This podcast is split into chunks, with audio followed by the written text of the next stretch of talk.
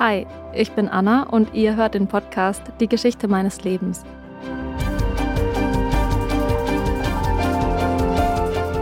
Weiß ich das kam so über mich, dass ich dann einfach aus, weiß ich nicht, aus Angst oder wie das einfach passiert ist, ich weiß es nicht. Und meine Mutter hat auch gleich eingeschaltet, die hat gleich gesagt, Frau krank, Frau krank hat die mal gesagt. ich hab Glück gehabt da, bin davon gekommen. In neun Folgen erzähle ich euch die Lebensgeschichte von neun ganz unterschiedlichen, wunderbaren Frauen. Es geht um Emanzipation und ums Frausein, darum, wie diese Frauen ihren ganz eigenen Weg gegangen sind und wie es doch immer wieder Parallelen gibt, nicht nur unter ihnen, sondern auch zur heutigen Zeit.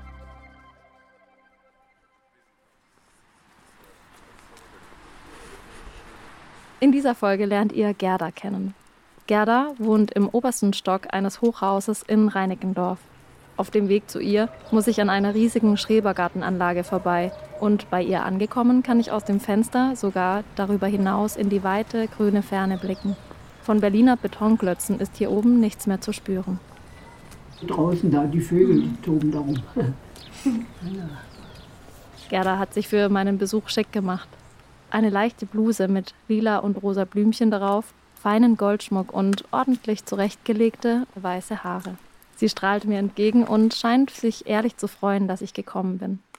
In den nächsten Stunden erzählt sie mir aus ihrer Vergangenheit. Dieser Podcast ist dazu da, um alle Erinnerungen zu bewahren, die schönen und auch das, was schwierig war. Ich will diese Erinnerungen teilen und weitergeben, um echte Begegnung zu schaffen. In Gerdas Wohnzimmer ist alles ganz ordentlich.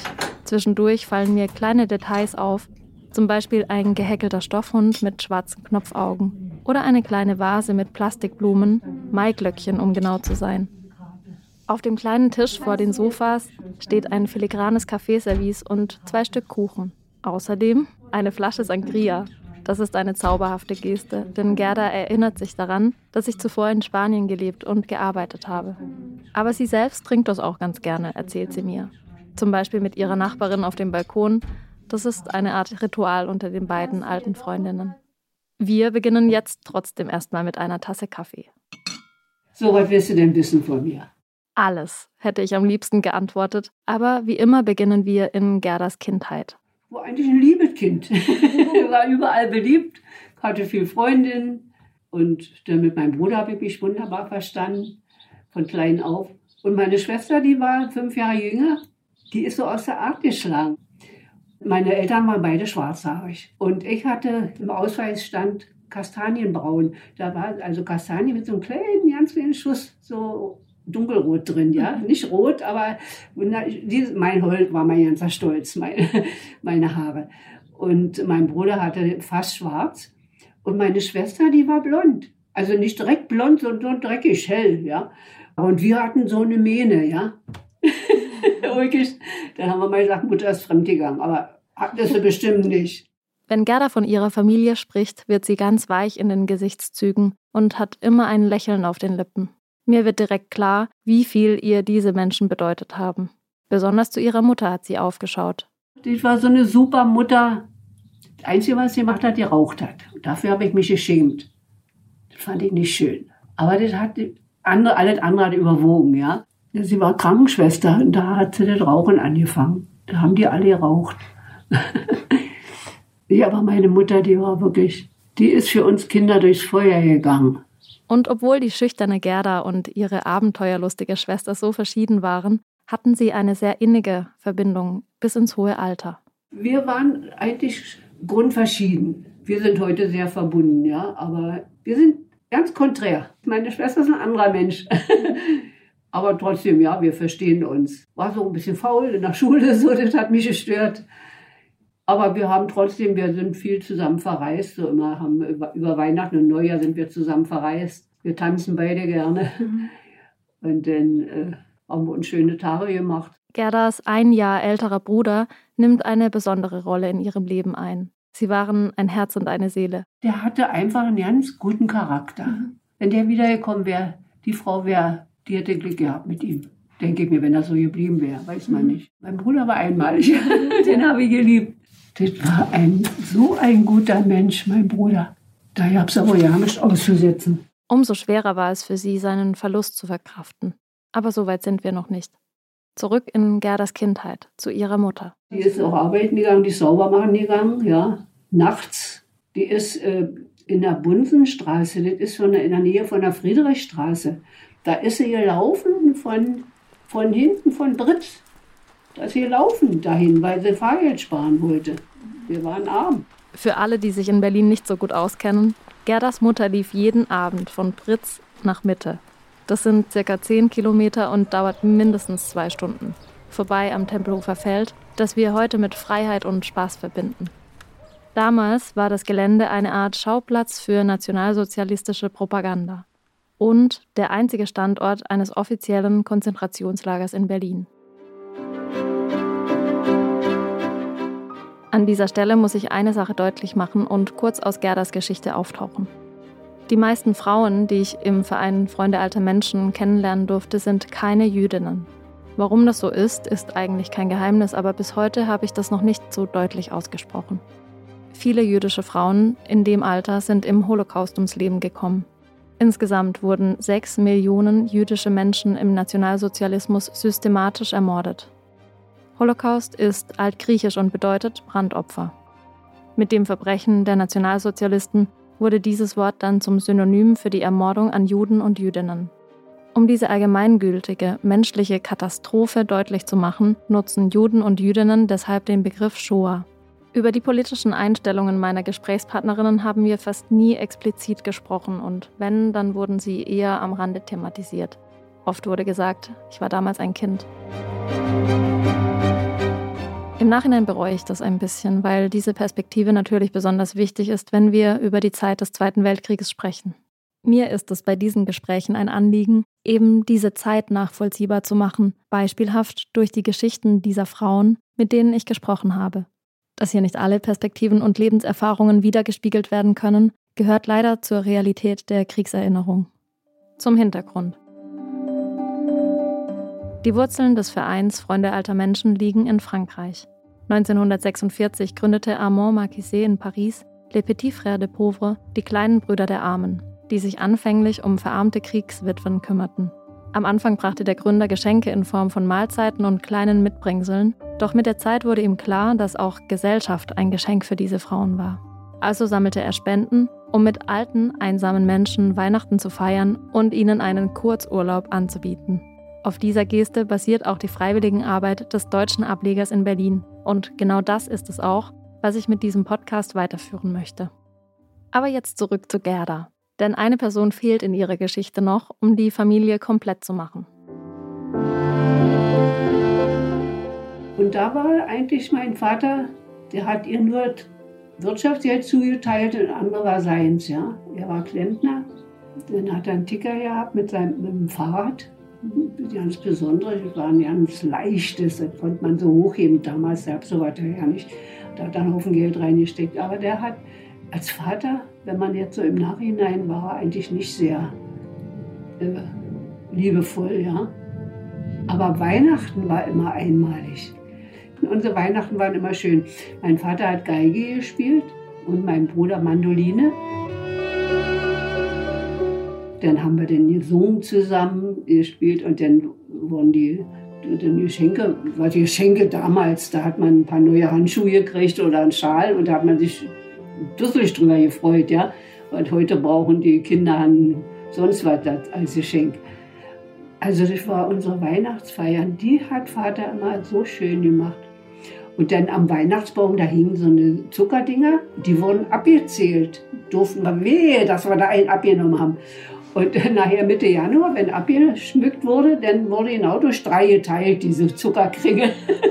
Würde man heute ja nicht mehr essen, weil sie inzwischen eingestaubt sind, ne? wenn die da an, an dem Baum hängen. Erinnerst du dich an ein Geschenk, was dein schönstes Geschenk war vielleicht? Ja, ein Rodelschlitten. ein, ein Weihnachten einen Rodelschlitten gekriegt. Und dann sind wir gleich Heiligabend gleich los. Das war schön.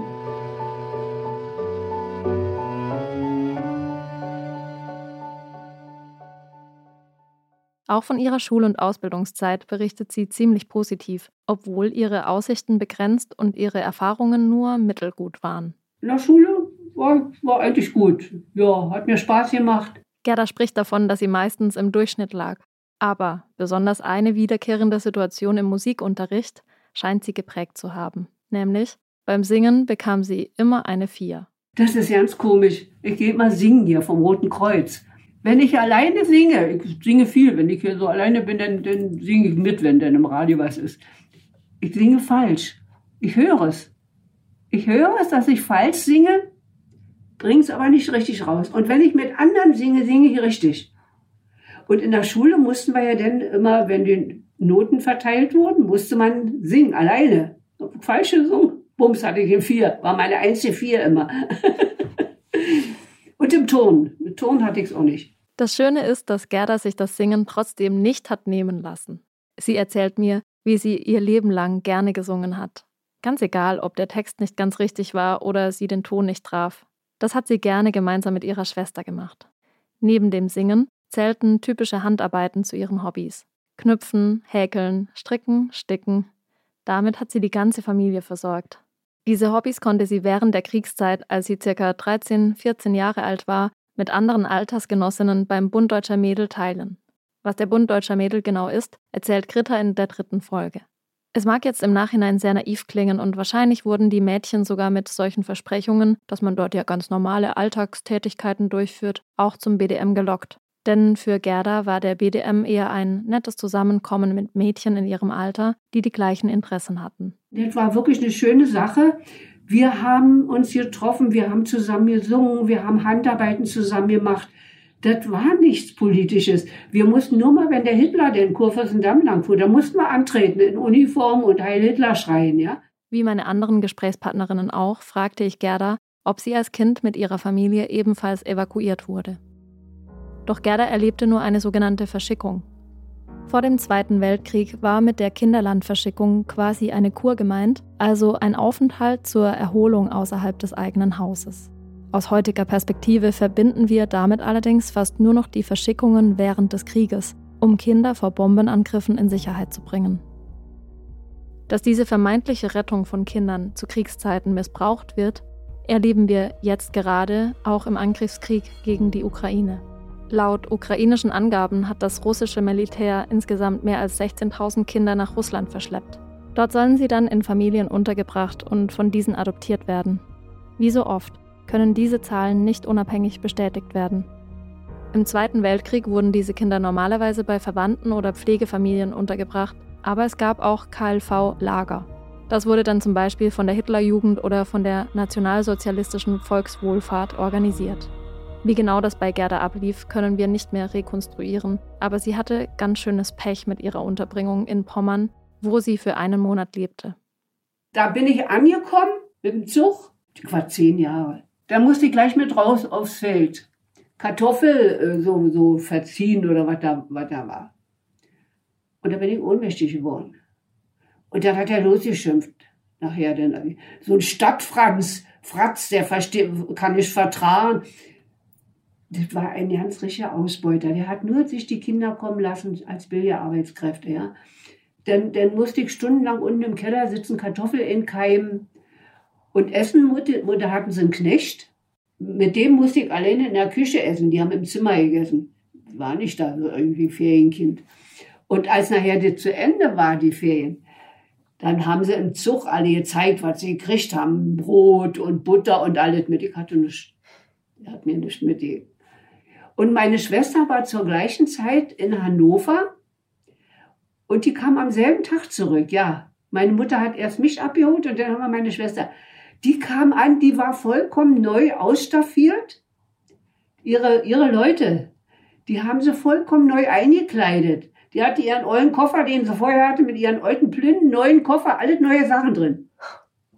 So kam meine Schwester zurück. Da habe ich Pech gehabt, ja das war ja ein, ein furchtbarer Kerl. Der hat wirklich, der war so ein richtiger Nazi. Und dann mit 15, 16 Jahren ging es in die Berufsausbildung. Eine Phase, in der, wie auch schon in den Geschichten der Frauen aus den ersten Folgen, das Erwachsenenleben für Gerda begann. Für ihren Stand, wie sie es nennt, gab es allerdings keine große Auswahl. Frauen konnten Friseurin, Verkäuferin oder Schneiderin werden. Gerdas Mutter hatte sie dann in einem Porzellangeschäft in Neukölln angemeldet, das hat ihr allerdings überhaupt nicht gefallen.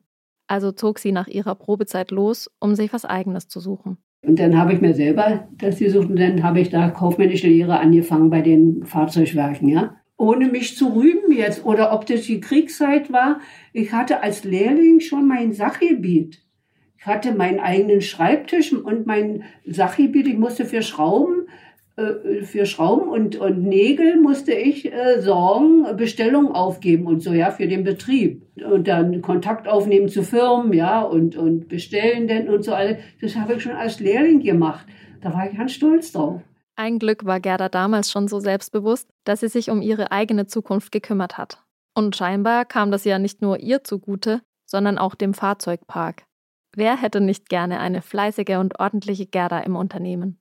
Zu Beginn besuchte Gerda noch die Berufsschule und lernte dort zum Beispiel auch Stenografie, also das Schreiben von Kurzzeichen. Durch den Verzug beim Jobwechsel kam sie nicht immer so gut mit, doch auf ihren Bruder war Verlass. Der half ihr beim Üben. Gerda hat damit dann auch bis zum Renteneintrittsalter gearbeitet, zuletzt beim Deutschen Gewerkschaftsbund am Wittenbergplatz. Und da hat mir der Anschluss nun gefehlt in der Berufsschule mit dem Steno. Da hat mein Bruder mich rangenommen der hat mit mir geübt. Ich, ich war nachher super. Also da muss ich meinem Bruder danken. Der hat mir keine Ruhe gelassen. Der hat da immer, dass ich da lernen musste. Also mein Bruder war großartig. Ja, dass der nicht wiedergekommen ist. Immer die Besten, die bleiben weg. Warte, was? Was meint Gerda damit? Er ist nicht wiedergekommen. Ist er gestorben? Ich sitze da und im ersten Moment bin ich total perplex. Denn damit hatte ich nicht gerechnet. Wenn der eigene Bruder als Soldat eingezogen wird und nie mehr nach Hause zurückkommt, das muss furchtbar für Gerda gewesen sein. Sie erzählt mir, dass er erst zwischen 1943 und 1945 verpflichtet wurde. Da war er 18 Jahre alt. Aber mein Bruder wurde ja regulär, ja, altersmäßig musste er zum Militär. Und seine Freunde auch alle. Alle, nicht, alle nicht wiedergekommen. Drei Freunde, also vier Freunde waren immer, alle vier nicht wiedergekommen. Und dann als Krieg Schluss war, da kam sogar aus, aus Sibirien kam so ja Post. Voller Hoffnung, ja, dass er bald nach Hause kann. Und dann auf einmal war Schluss. Und dann kam ein Kamerad von ihm, der dann entlassen wurde, zwei, drei Jahre später, der hat dann meine Mutter besucht und hat ihr dann überhaupt erst die Nachricht gebracht. Wir haben dann, äh, meine Mutter hat nachgeforscht dann über Rote Kreuz und so, ja, aber damals waren, wusste keiner genau, was los war, nicht? Und der hat dann die Nachricht gebracht, dass er gestorben ist in einem Krankenhaus da. Ist da bei der Operation. Die ist wohl schiefgegangen oder was. Der sprach von Darm, Darmverschluss. Hm. Weiß ich nicht, wie das passiert. Ich habe schon oft darüber nachgedacht, wie das gewesen sein muss. Gerda und tausende Frauen verloren im Krieg ihre Väter, Brüder, Männer, Freunde. Laut Statistiken starben über 5,5 Millionen deutsche Soldaten und fast 2,2 Millionen deutsche Zivilisten im Krieg. Insgesamt wurden schätzungsweise mehr als 70 Millionen Menschen während des Zweiten Weltkrieges weltweit getötet. Und das habe ich jetzt so vorgelesen, aber nochmal, 70 Millionen Menschen. Wie vermisste Soldaten während und nach dem Krieg wiedergefunden wurden, darüber habe ich in der ersten Folge mit Irene ausführlicher gesprochen. Falls ihr die Folge noch nicht gehört habt, Holt das gerne nach.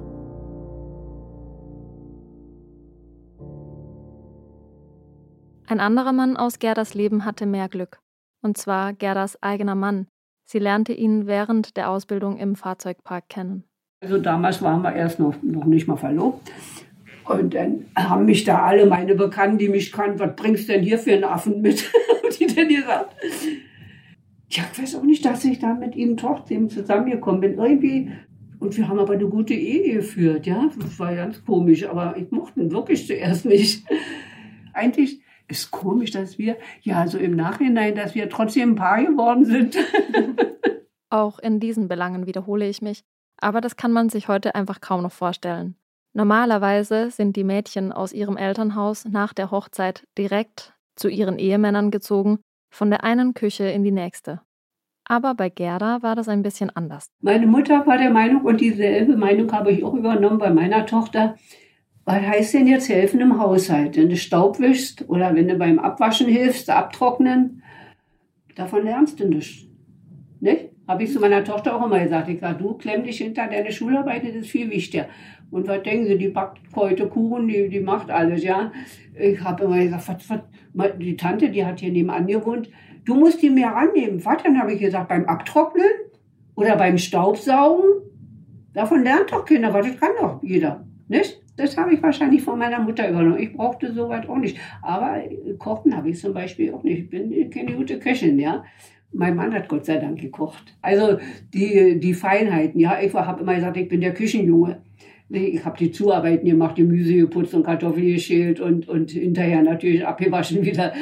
Und, aber er hat die, so die ursprüngliche, die Feinheiten am Mittagessen, das hat er gemacht.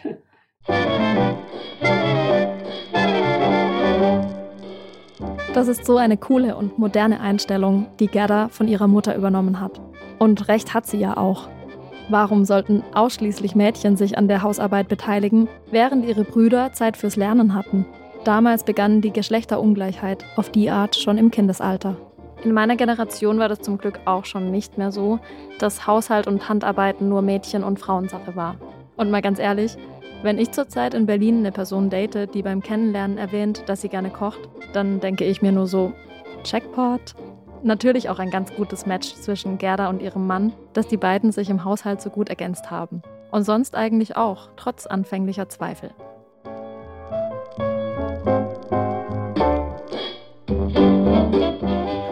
Unheimlich gerne tanzen gegangen. Denn als es dann anfing, ja, dann äh, nach dem Krieg, da in Rudow, da hatten wir den, wo wir tanzen gegangen sind. Und dann, äh, dann habe ich meinen Mann mal mitgenommen dahin.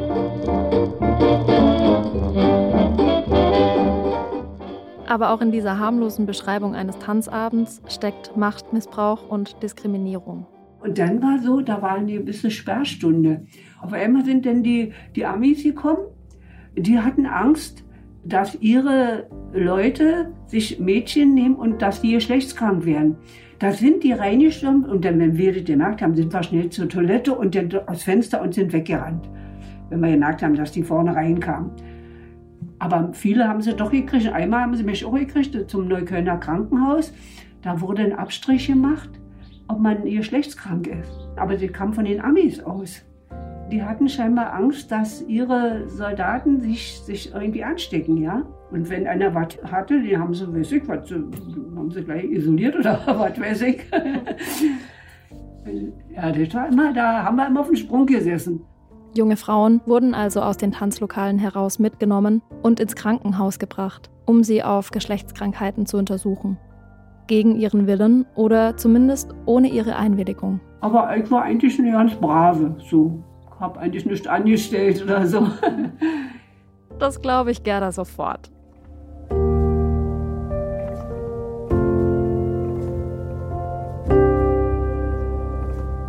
Gerda betont während unseres Gesprächs immer wieder, dass sie nichts Großes zu berichten hat. Und auch wenn ich ihr immer wieder versichere, dass mich auch die kleinen Geschichten interessieren, scheint sie ihre eigene Lebenserfahrung als nicht so wertvoll oder nicht so besonders zu bewerten. Und ich frage mich, woher das kommt. Jeder Mensch, der Krieg erlebt hat, ist zwar Teil einer Gruppe, aber die Erinnerungen und Erfahrungen sind trotzdem immer individuell. War ja für alle eine schlimme Zeit, weil, weil die Ernährung schlecht war und die Angst immer, denn, und denn, wenn Alarm war, wenn Bomben gefallen sind, da war so, ja, wenn man im Bunker war, da hat man sich ja eigentlich sicher gefühlt. Wenn da eine Bombe in der Nähe runtergegangen ist, dann hat der auch sich das erschüttert, ja. Da hat man denn schon Angst gekriegt, ne? Kurz zur Einordnung. Gerda hat den Zweiten Weltkrieg als Kind und Jugendliche miterlebt. Gesprochen haben wir 2019, also 80 Jahre nach dem Ausbruch dieses Zweiten Weltkrieges. Und diese Folge erscheint 2023, ein Jahr nachdem Russland die Ukraine angegriffen hat. Als ich also die Gespräche mit den Frauen geführt habe, war Krieg für mich relativ weit weg. Eben eine Sache aus den Geschichtsbüchern oder aus den Nachrichten. Die Verbindungen jetzt, vier Jahre nach den Aufnahmen, sind erschütternd für mich. Geschichte wiederholt sich eben doch, wenn man nicht aufpasst. Und Gerda, die hat die Angst nie so richtig verlassen das war furchtbar. Die Angst, da was, was passiert da, ja. Das war, war ja wirklich grausam. Und ich habe wirklich Angst, dass es wieder einen Krieg gibt. Da habe ich richtig Angst vor. Denke ich ein Glück, dass ich schon so alt bin. Und dann sage ich mal ein Glück für alle Menschen, die nicht, nicht mehr geboren werden jetzt. Wer weiß, was die noch so erleben. Ich würde ja nicht so zuraten, ein Kind anzuschaffen. Ist natürlich, gehört dazu zur Ehe. Ja, ist schön. Ich liebe meine Tochter wie sonst was, aber was, die noch erwarten, was die noch vor sich haben, ja. Ich kann, das kann nur immer schlimmer werden, habe ich äh, mir fühl so. Ich habe mächtige Angst davor, wenn das einen Krieg gibt, der wird ja noch grausamer, hm. meiner Meinung nach, weil sie ja jetzt immer noch verrücktere Waffen haben. Ne? Sie fragt mich danach, wie ich das sehe, als junge Frau. Die Entscheidung, Kinder zu bekommen, hat ja vor allem mit Verantwortung zu tun. Und da ist es nicht ganz bescheuert, sich mal zu fragen, ob man einem Kind unsere Welt noch zumuten will. Gerade im Kontext der Klimakrise kommt dieses Narrativ immer wieder auf. Viele junge Menschen, die sich fürs Klima einsetzen, wollen genau aus diesem Grund keinen Nachwuchs, weil die Welt, die wir ihnen hinterlassen, zugrunde geht. Und ähnlich könnte man natürlich auch mit der politischen Weltlage argumentieren, gerade ganz akut wegen des Angriffskrieges auf die Ukraine. Was ist, wenn Deutschland auch wieder im Krieg ist und unsere potenziellen Kinder kämpfen müssen? Mir gibt das wirklich zu denken. Dass die Menschen sich nicht vertragen können, ne? Ich sage mal, jeder Mensch ist anders, soll nur leben lassen. Was, was geht denn, warum muss ich denn irgendeinem anderen Volk was aufzwingen? Ne? Menschen sind Menschen, ne? das ist ganz egal. Natürlich ist man ein bisschen geprägt durch die Gegend schon, wo man groß wird oder so. Nicht? Das spielt natürlich auch eine Rolle, ja. Aber ich kann doch nicht einen Menschen verurteilen, bloß weil er eine andere Hautfarbe hat oder weil er woanders herkommt. Das ist mir zuwider.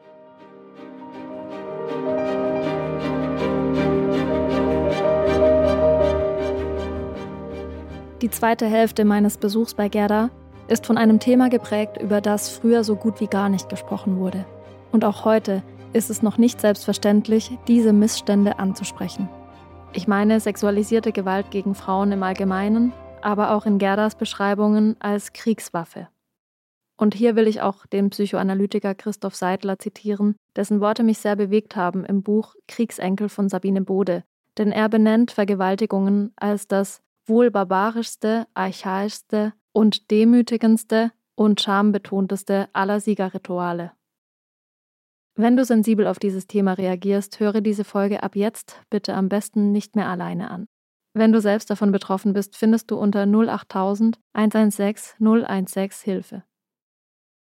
Bevor wir Gerda hören, wie sie über solche Vorfälle erzählt, möchte ich dieses große Thema einmal kurz zusammenfassen. Unter sexualisierter Gewalt wird jegliche Form von Gewalt verstanden, die sich in sexuellen Übergriffen ausdrückt. Der Begriff sexualisierte Gewalt macht deutlich, dass die sexuellen Handlungen eine Ausübung von Macht und Gewalt darstellen. Deshalb kommen diese Übergriffe häufig in Abhängigkeitsverhältnissen vor. Sexualisierte Gewalt kann viele Formen haben und ist nicht erst gemeint, wenn eine Vergewaltigung stattfindet.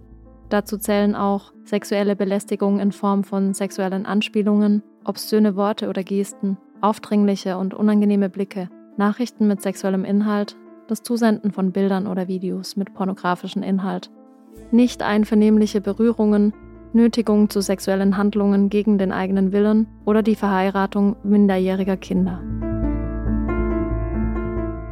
Im Krieg nehmen alle diese Formen nochmal eine weitere Dimension ein, vor allem Vergewaltigungen, sexuelle Versklavungen und Zwangsheiraten. In Kriegsfällen sind 97 Prozent der Opfer weiblich. Zu den Tätern gehören Angehörige von Militär, Polizei und bewaffnete Gruppen, aber auch Zivilpersonen. Immer mit dem Ziel, die Opfergruppe durch systematische Ausübung zu unterdrücken, zu demütigen und Macht auszuüben. Aufgrund von fehlender Dokumentation und dem Stigma des Opfers eines sexuellen Übergriffs existieren keine genauen Zahlen dazu. Aber wie immer gilt, neben den Fällen, die gemeldet wurden, herrscht eine enorme Dunkelziffer.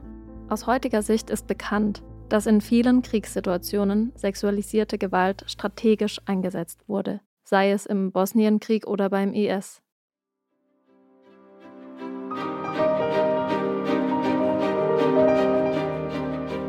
Gerda berichtet aus der Zeit des Zweiten Weltkrieges und bezieht sich auf die russische Besatzung Berlins nach Kriegsende 1945. Sie erzählt mir von einer Situation, als russische Soldaten in den Bunker kamen, in dem sie Schutz gesucht hatte. Wenn dann Alarm war, ist jeder in seine Kombüse gegangen, war ja immer die, hat man ja die zugeteilt gekriegt, nicht? war ja dann immer dieselbe, dass man da reingegangen ist. Kabinen und dann äh, mit vier Betten, immer zwei übereinander, ja. Zwei, zwei so über Eck. Da war eine Menge, war ja groß. Da hat man eigentlich nicht so Kontakt miteinander gehabt. Man war voller Angst, was passiert jetzt, ja? Oder was ist los, wenn man rauskommt? Und dann, wenn Alarm war, wenn Bomben gefallen sind, da war so, ja, wenn man im Bunker war, da hat man sich ja eigentlich sicher gefühlt. Wenn da eine Bombe in der Nähe runtergegangen ist, dann hat der auch sich das erschüttert, ja. Da hat man dann schon Angst gekriegt, ne? Aber der ist ja stehen geblieben, ich weiß nicht, ich glaube, der steht heute so ja noch da an der Ecke, Pashima Allee. Die waren, die kamen immer näher und dann waren sie immer da. Wir, wir waren im Bunker, da kamen die dann rein dann ging das aber auch. Achso, dann haben sie sich erstmal rausgeholt, dann äh, kam das, dass sie, äh, hast du angestellt jetzt, weil, weil äh, dass wir uns an die Mauerwand, an die Bunkerwand stellen mussten. Und ja, ich hatte bei mir meinen mein BDM-Ausweis und den hatte ich in der Tasche. Und dann habe ich eine Angst gehabt, dass die jetzt unsere Taschen kontrollieren. Dann habe ich den schnell rausgenommen und habe unten hin in Sand und habe hab Sand drüber gemacht, mein BDM-Ausweis aus lauter Angst. Von Tag zu Tag, von Woche zu Woche haben sich die Menschen aus der Nachbarschaft dann in ihren Wohnungen getroffen und gewartet. Worauf genau, können wir heute gar nicht mehr so richtig nachvollziehen. Wahrscheinlich war das auch einfach eine soziale Strategie, um sich ein bisschen sicherer zu fühlen. Gerda sagt jedenfalls, sie warteten, bis die Amis dann kamen. Bis dahin wurden allerdings zahlreiche Frauen Opfer sexualisierter Gewalt durch russische Soldaten. Wir hatten immer zu Angst, dass die Russen das kommen und uns holen. Nicht? Meine Schwester und ich, wir sind dann auf dem Boden hoch. Wir hatten ähm, also ein Haus mit, weiß nicht, wie du vorstellen kann, unten den Wohnraum und oben Boden. Zu dem Boden kam man rein, musste man mit der Leiter hoch an, an dem, äh, hinten war noch ein, ein, Zimmer angebaut und da musste man die Leiter und da musste man über Dach und da musste man wieder mit einer Leiter in den Boden rein. So, und da haben wir uns dann beide versteckt, meine Schwester und ich. Sind wir rein. Und dann haben wir, da sagte als ich sagte, da haben wir geübt, wenn die jetzt wirklich die Leiter hochkommt, dass wir aus der Luke da rausspringen, womöglich hätten wir uns hier nicht gebrochen, wäre ja nicht gegangen, nicht? Denn von oben ist ja dann doch äh, nochmal die Räumlichkeiten da unter, nicht? Ist ja nicht so, als wenn du äh, aus der Tür rausgehst. Aber das ist, das ist nicht passiert, dass die hochgekommen sind. Gerda bekam immer wieder schreckliche Angst und als ich sie besucht habe 2019, hat sie mir vorgemacht, wie sich das damals äußerte. Sie hatte quasi körperliche Anfälle. Heute würde man vielleicht von Panikattacken sprechen, die auch dafür gesorgt haben, dass sie am ganzen Körper gekrampft hat. Ihre Hände haben sich zu Fäusten geballt und sie hat vor sich hingewimmert weiß ich nicht, das kam so über mich, dass ich dann einfach aus, weiß ich nicht, aus Angst oder wie das einfach passiert ist, ich weiß es nicht. Und meine Mutter hat auch gleich eingeschaltet, die hat gleich gesagt, Frau krank, Frau krank hat die mal gesagt. ich hab Glück gehabt da, bin davon gekommen. Meine Schwiegermutter ist ja vergewaltigt worden, meine Mutter nicht. Die war ihnen vielleicht zu altbacken oder was weiß ich. Gerda lacht bei dieser Erzählung auch ein bisschen, was mich im Nachhinein natürlich verunsichert. Die Frau, die mir hier gegenüber sitzt, hat als 17-, 18-Jährige mit der ständigen Angst gelebt, Opfer von Sexualverbrechen zu werden. Es kommt mir aber fast so vor wie eine Art Schutzmechanismus. Ich habe sie daraufhin gefragt, wie oft diese Besuche der russischen Soldaten gut gegangen sind und nichts passiert ist. Ihre Antwort darauf, nie es seien immer ein paar rausgeholt worden. Vielmehr erzählt Gerda nicht dazu. Fakt ist aber, dass sexualisierte Gewalt während des Krieges an der Tagesordnung ist. Und ich sage ist, weil sich da leider nicht viel geändert hat. Sie passieren überall und jeden Tag auf der Welt. Im April 2022 veröffentlichte der UN-Generalsekretär Antonio Guterres einen Bericht, in dem steht, dass insgesamt 49 staatliche und nichtstaatliche Akteure gegenwärtig sexualisierte Kriegsgewalt ausüben. Darunter sind aufgrund der aktuellen Lage im Land zum Beispiel Äthiopien, Syrien, Jemen, Iran und auch die Ukraine.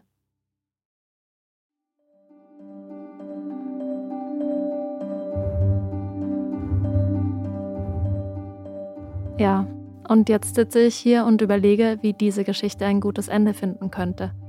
Aber ich denke mir das ja nicht aus, das sind Lebensgeschichten von echten Menschen. Und da muss ich dann auch aushalten, dass es nicht immer geschmeidige Übergänge gibt. Gerda selbst bietet mir lustigerweise immer wieder gute Auswege. Denn während wir bei ihr zusammensitzen, landen auf ihrem Balkon immer wieder kleine Vögel. Ihre Freunde, sagt sie. Und dann kommt sie vom Hölzchen auf Stöckchen und redet plötzlich über etwas ganz anderes. Und das mache ich jetzt auch. Um etwas fröhlicher zu enden, habe ich Gerda noch gebeten, mir eine Art Lebensweisheit mit auf den Weg zu geben. Und das hier war ihre Antwort. Ich finde, man muss jeden Menschen respektieren, wie er ist, ganz egal, wo er herkommt. Man darf nicht so egoistisch sein, Verständnis haben für andere und hilfsbereit sein. Das gehört alles zusammen, finde ich.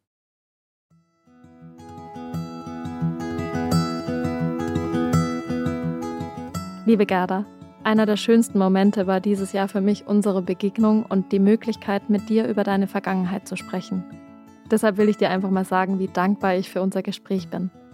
Du strahlst so viel Freude aus und wenn ich jetzt manchmal singend durch die Wohnung tanze, muss ich an dich denken. Dieses Hobby haben wir gemeinsam. Einige deiner Erinnerungen sehe ich jetzt noch bildlich vor mir. Wie ihr zu Hause Weihnachten gefeiert habt und wie dein Bruder dir mit Steno geholfen hat. Und natürlich werde ich auch unseren Sangria-Moment nicht so schnell vergessen. Deine Geschichte hat mich tief berührt und wird mir wie ein kostbarer Schatz für immer in Erinnerung bleiben. Ich danke dir von Herzen, dass du diesen Schatz mit mir geteilt hast. Ganz viele liebe Grüße, deine Anna.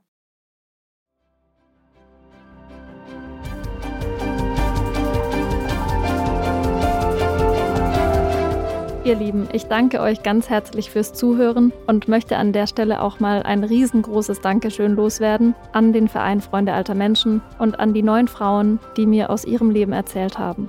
Ich habe die wirklich alle so in mein Herz geschlossen und ich würde mich deshalb natürlich umso mehr freuen, wenn ihr diesen Podcast auch weiterempfehlt. Euren Eltern, Großeltern und Urgroßeltern, aber vor allem euren Freundinnen aus einer jüngeren Generation. Tauscht euch aus und bleibt im Gespräch zu diesen Themen besonders mit den Menschen, von denen ihr wisst, dass sie Ähnliches erlebt haben. Vielleicht ist dieser Podcast ja eine Inspiration für euch, dass ihr einen ganz anderen Blickwinkel auf das Leben der älteren Generation und vielleicht auch über das eurer Familie bekommt. Es wäre so spannend von euch zu erfahren, was ihr durch diesen Podcast lernt und was ihr mitnehmt aus den Gesprächen. Und ich möchte gerne mit euch in Verbindung treten, eure Familiengeschichte hören und mich zu den Erfahrungen austauschen. Auf dem Instagram-Kanal zum Podcast Geschichte meines Lebens. Dort gibt es außerdem viel Hintergrundmaterial zu den Gesprächen mit meinen alten Freundinnen. Schaut gerne mal vorbei. Teilt den Podcast in euren sozialen Netzwerken und bewertet ihn bei der Podcast-Plattform eurer Wahl. Und wenn ihr schon mal dabei seid, abonniert die Geschichte meines Lebens, damit ihr keine weiteren Folgen verpasst. Beim nächsten Mal lernt ihr Ina kennen. Und Ina erzählt mir vor allem die Geschichte ihrer Mutter, die eine jüdische Frau im Haus versteckt gehalten hat. Denn in ihrem unmittelbaren Umfeld gab es Menschen, die hätten die jüdische Frau sofort verraten, wenn das herausgekommen wäre. Keiner weiß, wie tapfer sie war, ja. Aber diese Angst, die man darum hatte, also die ich um sie hatte, die war sehr ehrlich. Also, dass sie mit Hitler nichts zu tun hatte. Ihre Freundin, der Mann von der Freundin, das war ein Nazi. Und mit dem hat die sich manchmal gefetzt. Ich war dabei der hat auf seinem Standpunkt beharrt und sie auf ihrem, dass der Kerl nicht taucht und so. Ich dachte mal, um Gottes Willen, wenn der die anzeigt, um Gottes Willen. Ob sie letztendlich alle unbeschadet davongekommen sind, das erfahrt ihr in der nächsten Folge von Die Geschichte meines Lebens. Bis dahin, ich freue mich auf euch, eure Anna.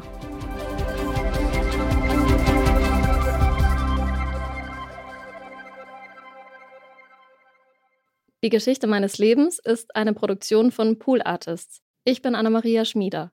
Projektleitung Paula Georgi. Producer Charlotte Steinbach. Redaktion Lisa Hertwig und Charlotte Steinbach. Artwork Luisa Breuer. Executive Producer Marie. Frauenstimmen. Klagen, lachen, klüger werden.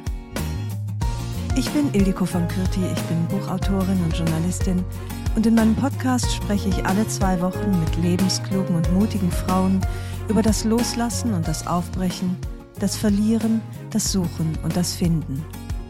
Ich bin stolz darauf, wie viele wunderbare Frauen bereits bei mir zu Gast waren. Unter ihnen Stefanie Stahl, Maria Furtwängler, Annika Decker oder Gerburg Jahnke. Und ich freue mich auf alle, die noch kommen.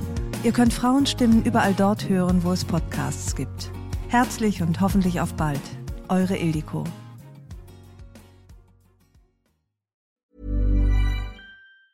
Ria Buckelberg und Frieda Morische.